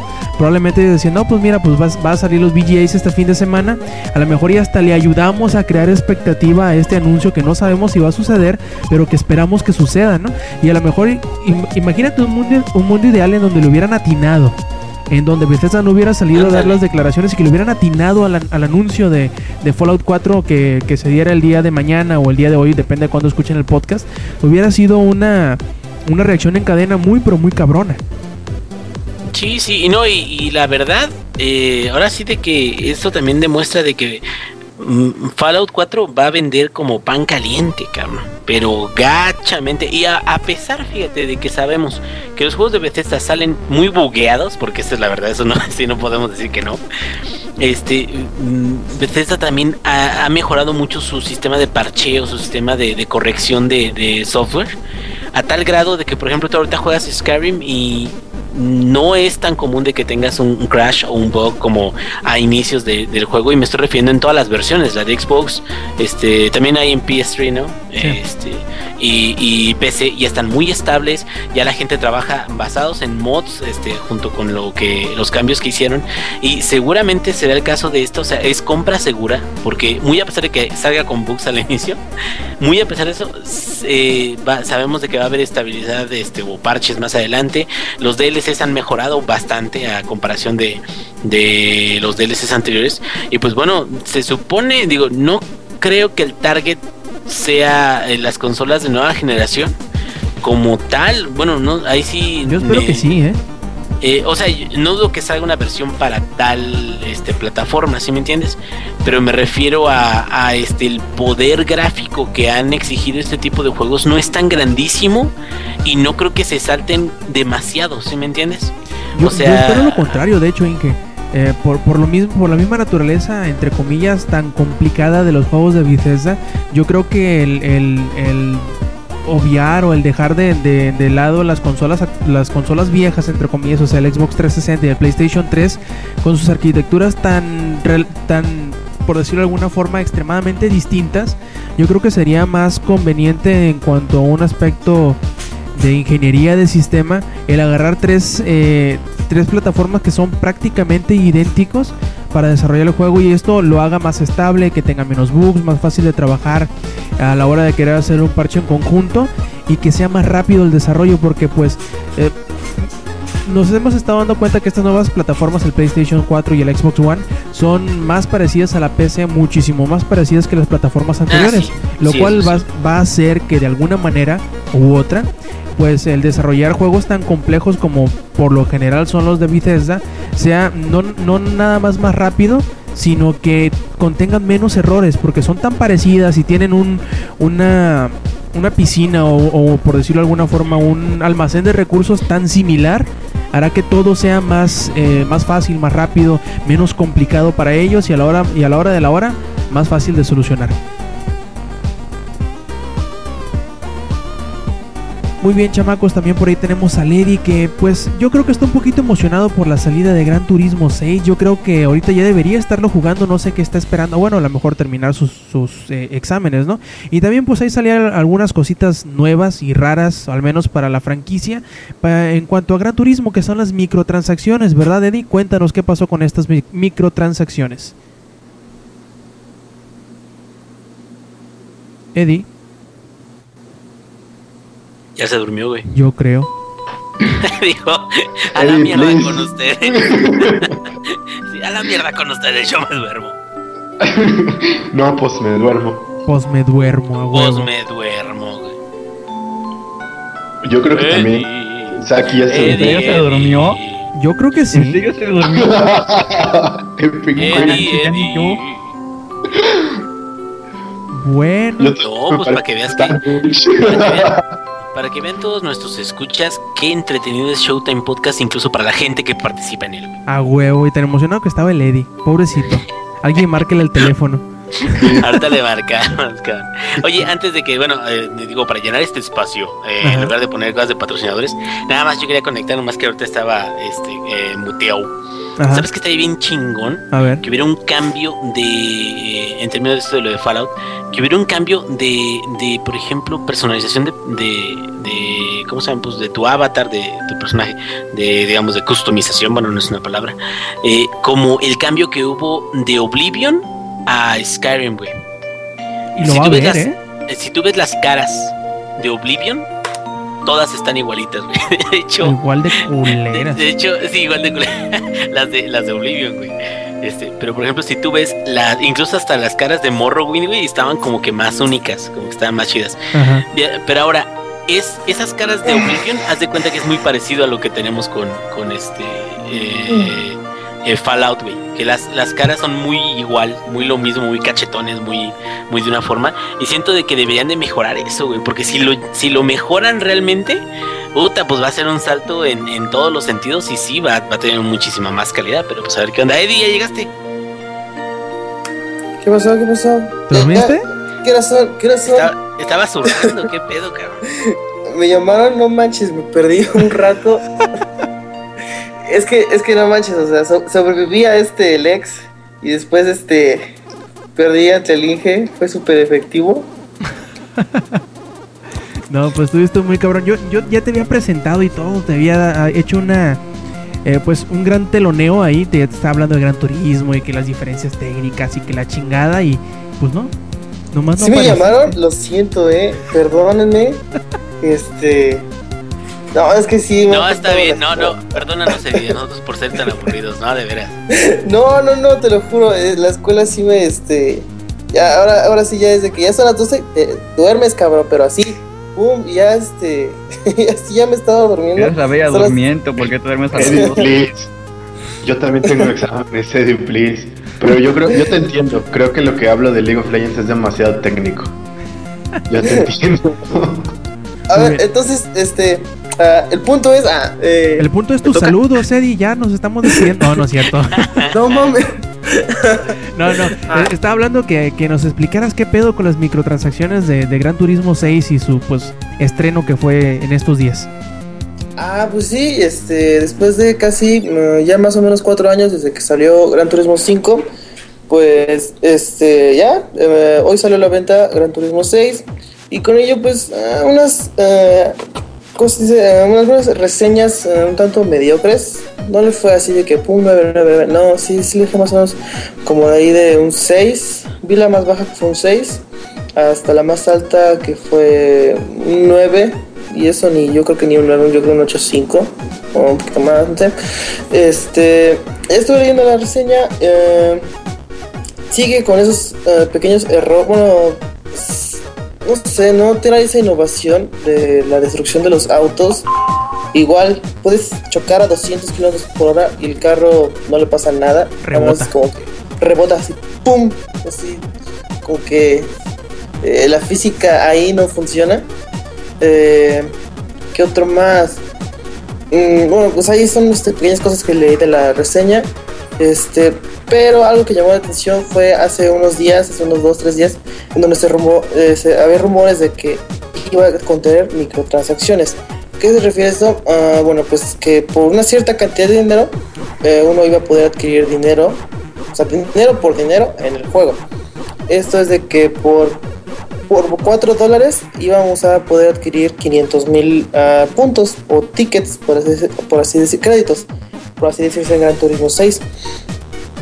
Eso es que pues eh, eh, Sony se, eh, ¿cómo se, se justificó diciendo que esto es un atajo para los que tienen dinero y los que no tienen es no perdón perdón no quiero eso de tener dinero. Para los que no tienen tanto tiempo libre para jugar Gran Turismo este eh, para jugar en Gran Turismo 6 eso pues sí tiene cierto grado de bueno sí tiene un poco de razón porque yo jugué Gran Turismo 5 y pues mm, sí tenías que hacer un buen de cosas para tener eh, carros de sueño. Por ejemplo yo todavía no alcanzo ni el millón de puntos. O sea que para las personas que van a que hacen si quieren hacer esas microtransacciones pues sí es algo aceptable. Pero ahí viene lo ah, lo que sacó de onda cabroncísimo es que hay varios carros. De hecho ahí leí eh, ahí vi que eran tres. Es un Ferrari y dos Jaguar. Pero esos tres carros cuestan son los más caros del juego e inclusive si hay uno en Gran Turismo 5 eh, que sobrepasan los 20 millones de, de tickets. Eso quiere decir que si uno quiere llegarse a comprar ese por medio de puro dinero estaría desembolsando casi 200 dólares por cada carro porque lo máximo que te puede dar el juego en tickets son 5 o 4 denominaciones que son 500 mil puntos, 1 millón, 2 millones 500 mil y 5 millones. O sea, y el de 5 millones, creo que sea 5 millones o 7.5 Rob. Eh, No, no me acuerdo, la verdad no me fijé en las, es- en las Sí, cantidades. bueno, creo que sí era 7 7.5 millones. Y el de 7.5 millones de puntos solo son este son 50 dólares. Nada más es decir, eso, o sea, es demasiado dinero para un, un carrito. Y la verdad, eh, no lo vale. Porque a, mí sí me pasó, este, yo jugué pero en el PSP. Ahí sí fue donde este, ya no volví a hacer algo así para Gran Turismo, donde para ganarte el Ferrari de, creo que en ese tiempo era de Schumacher el Ferrari de Fernando Alonso, necesitabas este, gastarte 10 millones de, de créditos en ese carro. Yo estuve fácil unas 8 horas más tratando de hacer eso y eso eh, me tardé un eh, chingo y era estar todo el día ahí. Y después cuando tienes el carro dices, pues no es la gran cosa, la verdad. Eh, y bueno, ese es un punto, las microtransacciones que la verdad sí están muy, muy, este, muy fuera, muy sacada de onda, o sea, gastar tanto dinero en, carritos que la verdad no los vas a tener y conducir jamás. Ah, otro, tengo dos noticias idiotas, ¿cuál quieren primero? La más idiota. La más idiota, ah, es que está cabrón, ¿eh? A ¿Qué? ver. ¿Qué? Bueno. ¿Qué? ¿Qué? ¿Me hablaban? ¿Me hablaban? Perdón. No, noticias, Inge, noticias. Ah, perdón, perdón, perdón. Síguele, síguele. No, bueno, aquí como la tengo en orden, este que un tipo en Estados Unidos ¿no? eh, paga 735 dólares por una foto de Xbox One. No sé si la llegaron a escuchar de esa.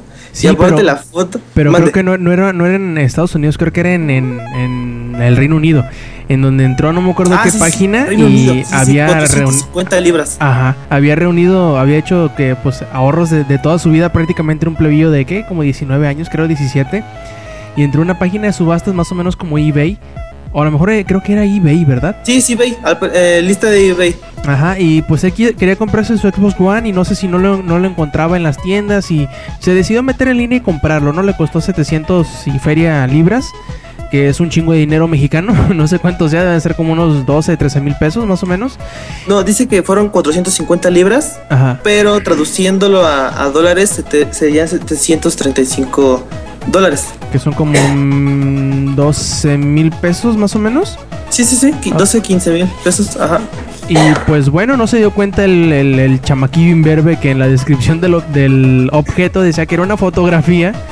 Y pues bueno, al parecer, al parecer la, la página de eBay decidió devolverle el dinero y que conservara su bellísima fotografía eh, para que luego pudiera comprarse eh, la consola tal cual. Pero pues sí, ya sabemos que se nos hace fácil porque estamos chavos como, pues como el SAC, tú sabes, se nos hace fácil. No, y eso, estamos este, eso me recuerda al, no sé si la semana pasada se acuerdan, les platiqué que no se vendió ni un Xbox- este, PlayStation 4 en, Brasil. ajá. Pues ahora ya salió un brasileño que dijo, no, pues sí, yo sí me lo compré y desembolsó, ¿cuánto les dije? Como 20 mil pesos Ajá. en equivalente.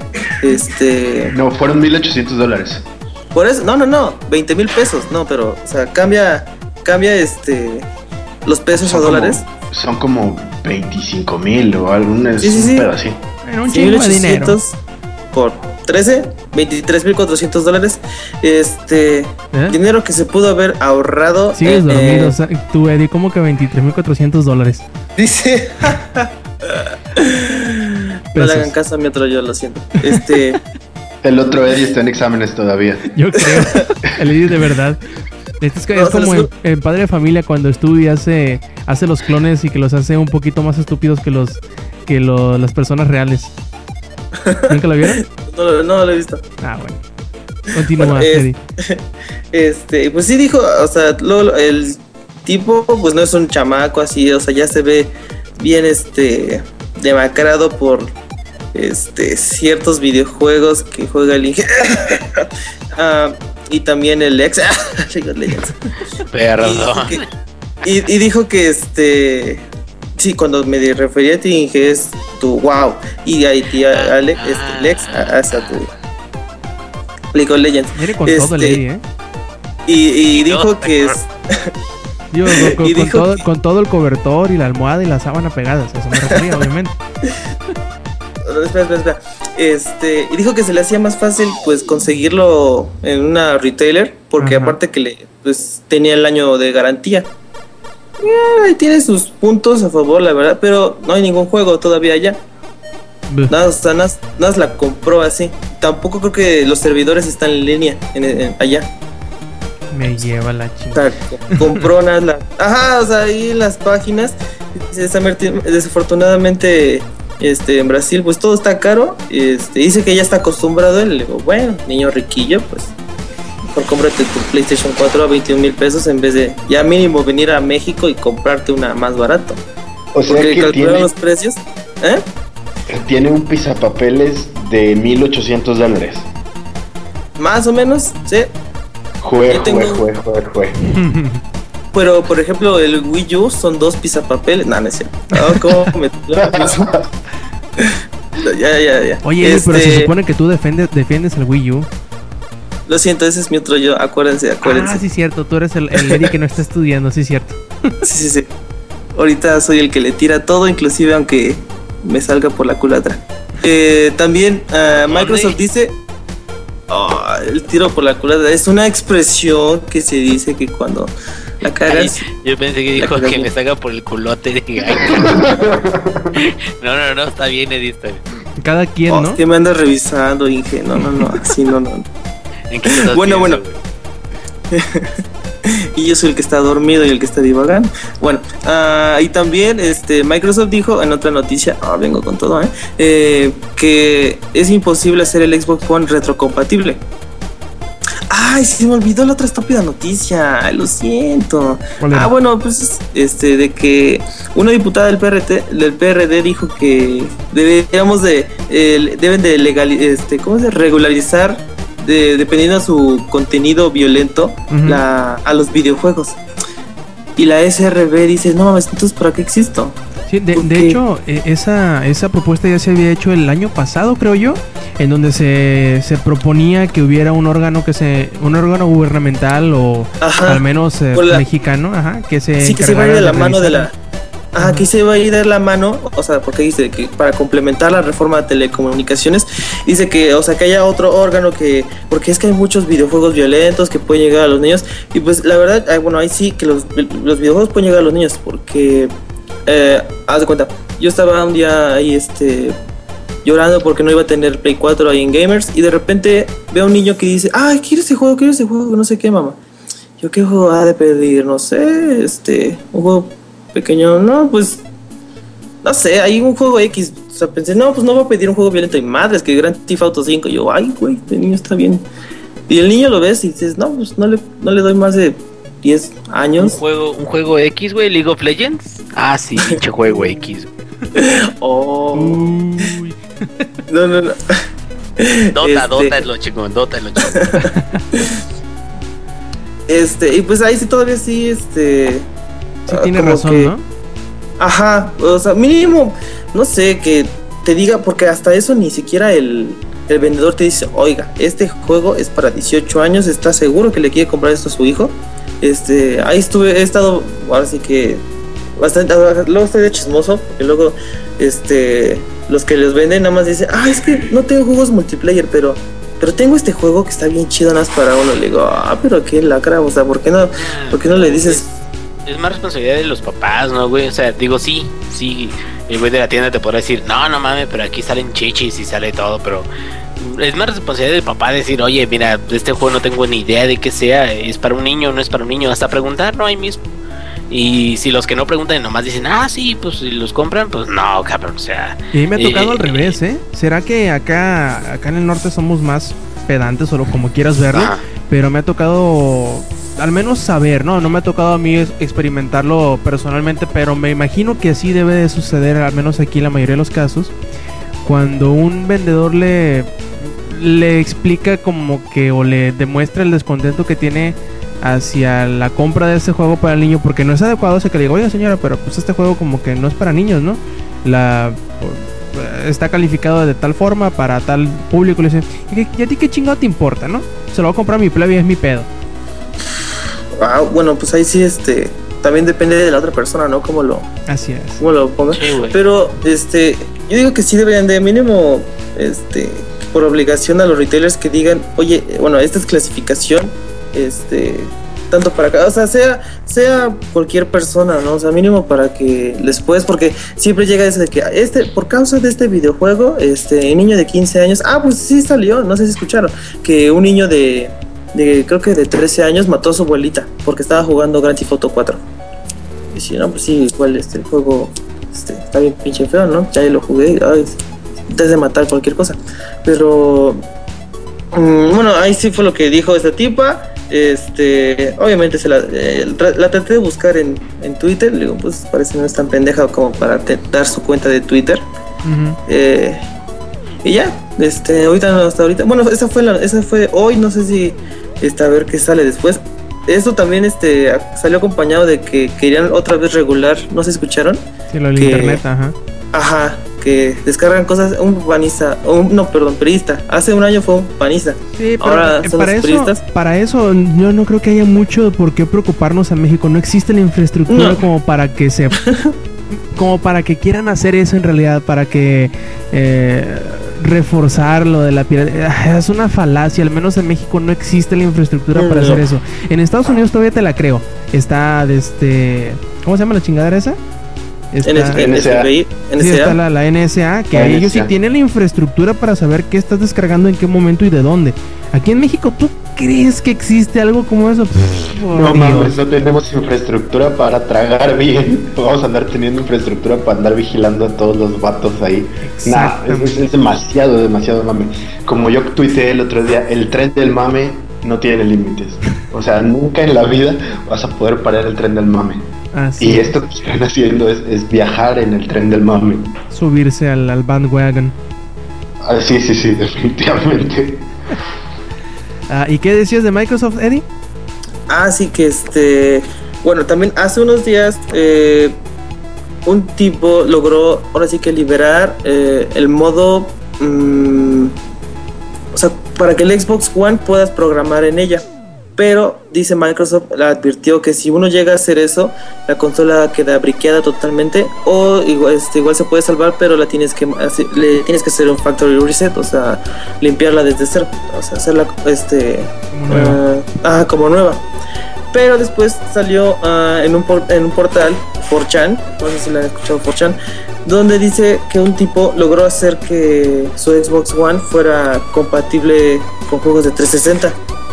O sea, dice que te vayas al sistema de menú, este, presionar los botones que te que son las son los mismos comandos para mandarte al modo este que les dije que es para desarrolladores Ajá. que dice Microsoft no está todavía disponible para para el público y menos este en estos grados porque todavía no está bien desarrollado perdón este y dice que ya se puede arreglar, pero dice- es- ya se pueden jugar los 360. Pero ya llegó el mayor Nelson y dijo, Nel, mi madres, no, no hay forma que el Xbox One sea recompatible, este, bla, bla, bla, Retrocompatible. retrocompatible. Eso.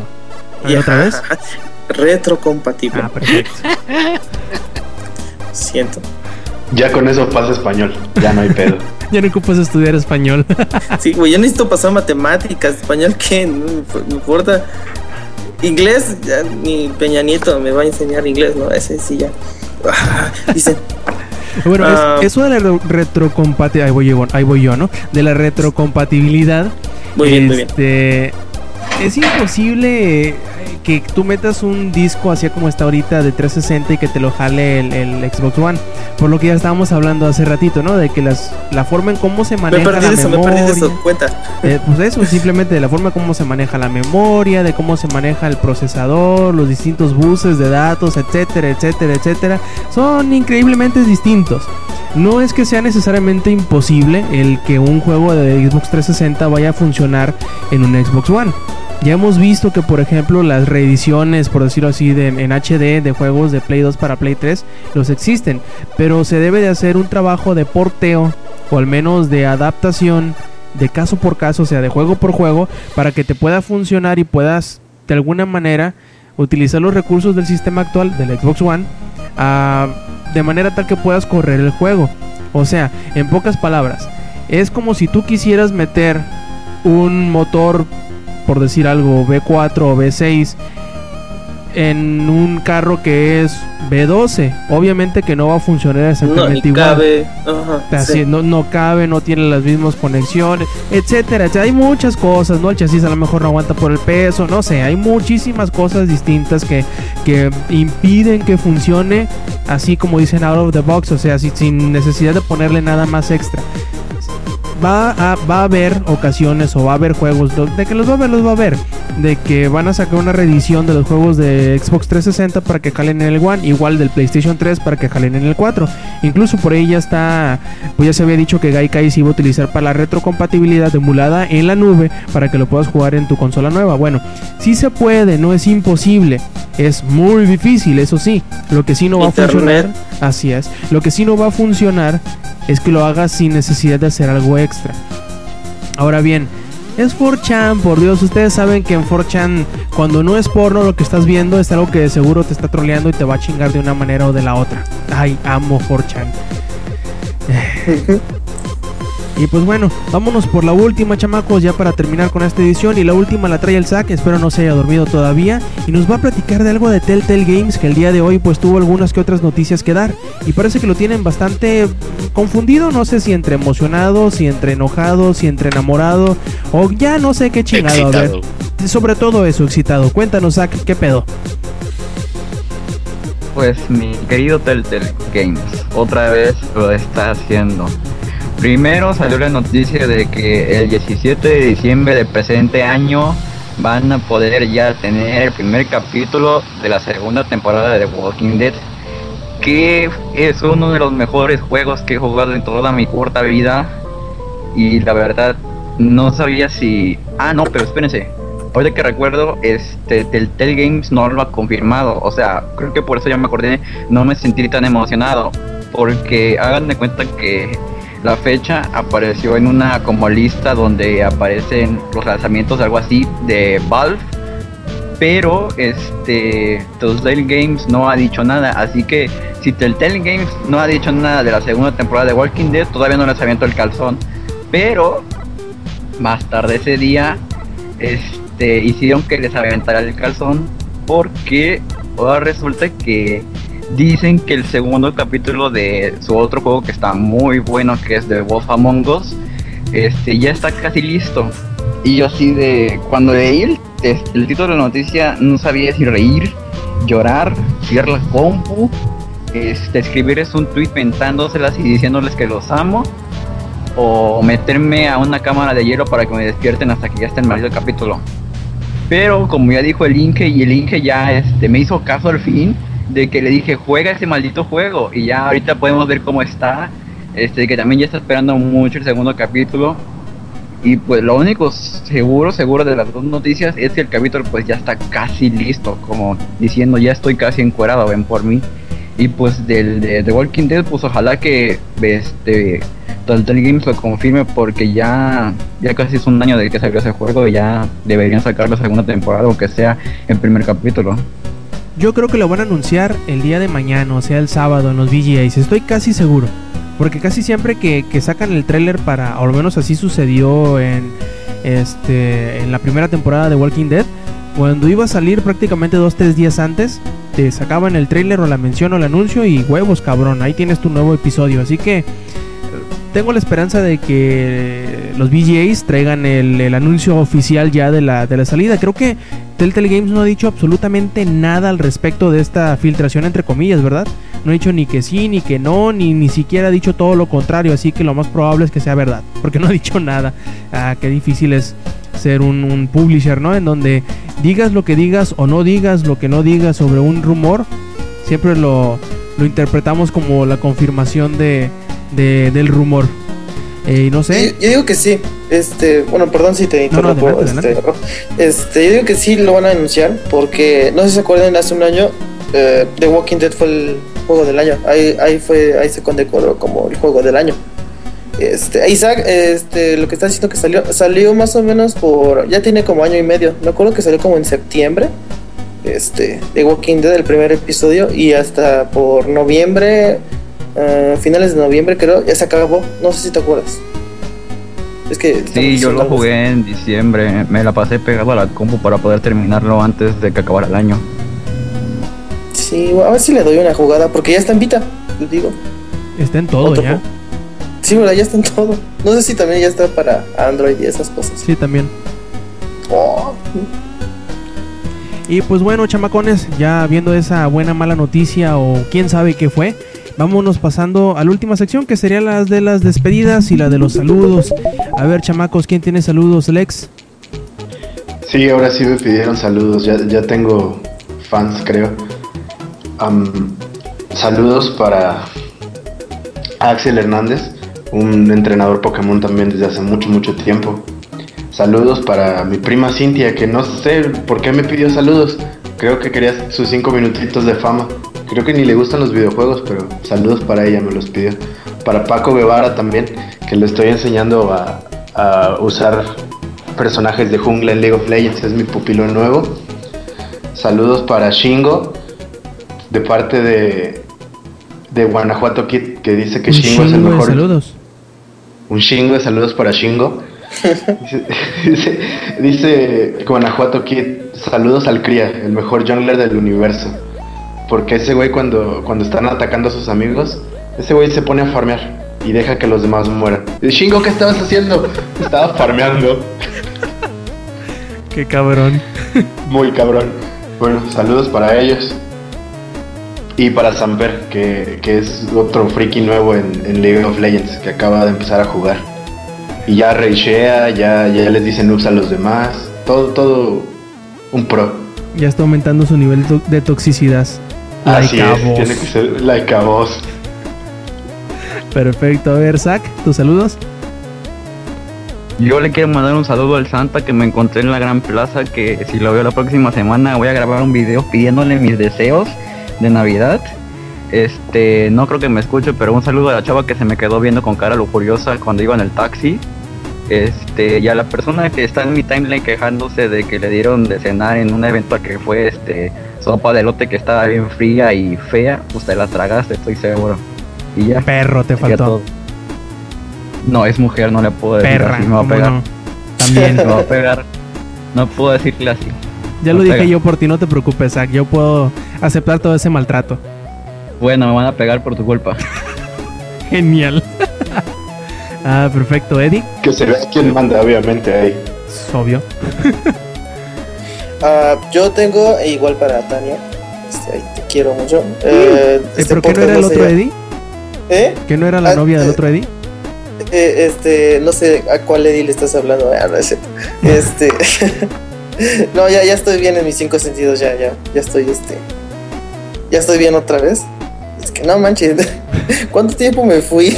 No, no supe a qué horas perdiste. Si fue desde que empezó a hablar Lex como 40 minutos. Fácil.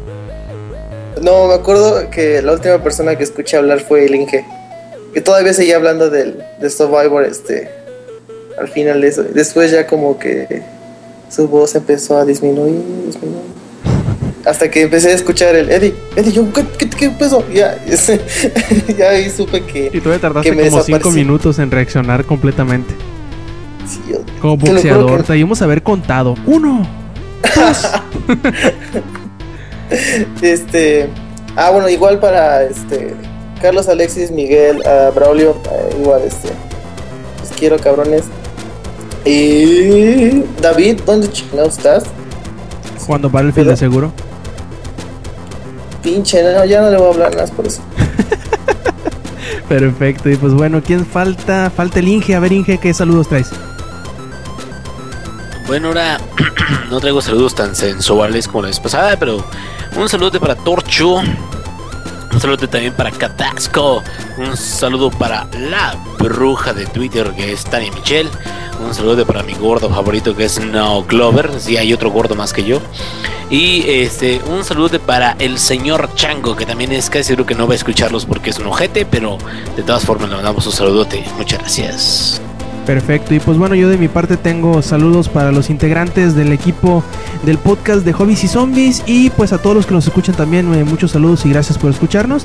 Eh, les recordamos que visiten langaria.net donde pueden encontrar todas las notas, los rumores, los trailers, reseñas y todo eso. De hecho tenemos una reseña nueva ahí de, de Eddie de Call of Duty Ghost, ahí chequenla y véanle, véanle cómo le fue nuestra eh, pues concienzudo análisis de este videojuego tan esperado. Y pues también eh, ahí en langaria.net tenemos otros podcasts que pueden escuchar, como lo es el podcast beta que sale todos los lunes y obviamente este que escuchen que es Showtime Podcast que sale todos los sábados. Eh, les recordamos que nos dejen sus comentarios, eh, sus preguntas, sus mentadas y, como no, sus solicitudes de besotes también. Y pues bueno, de parte de Lady, de parte de Zack, del ex, del ingenierillo. Yo fui Roberto Sainz y esto fue Showtime Podcast. Los esperamos la semana que entra. Stay metal.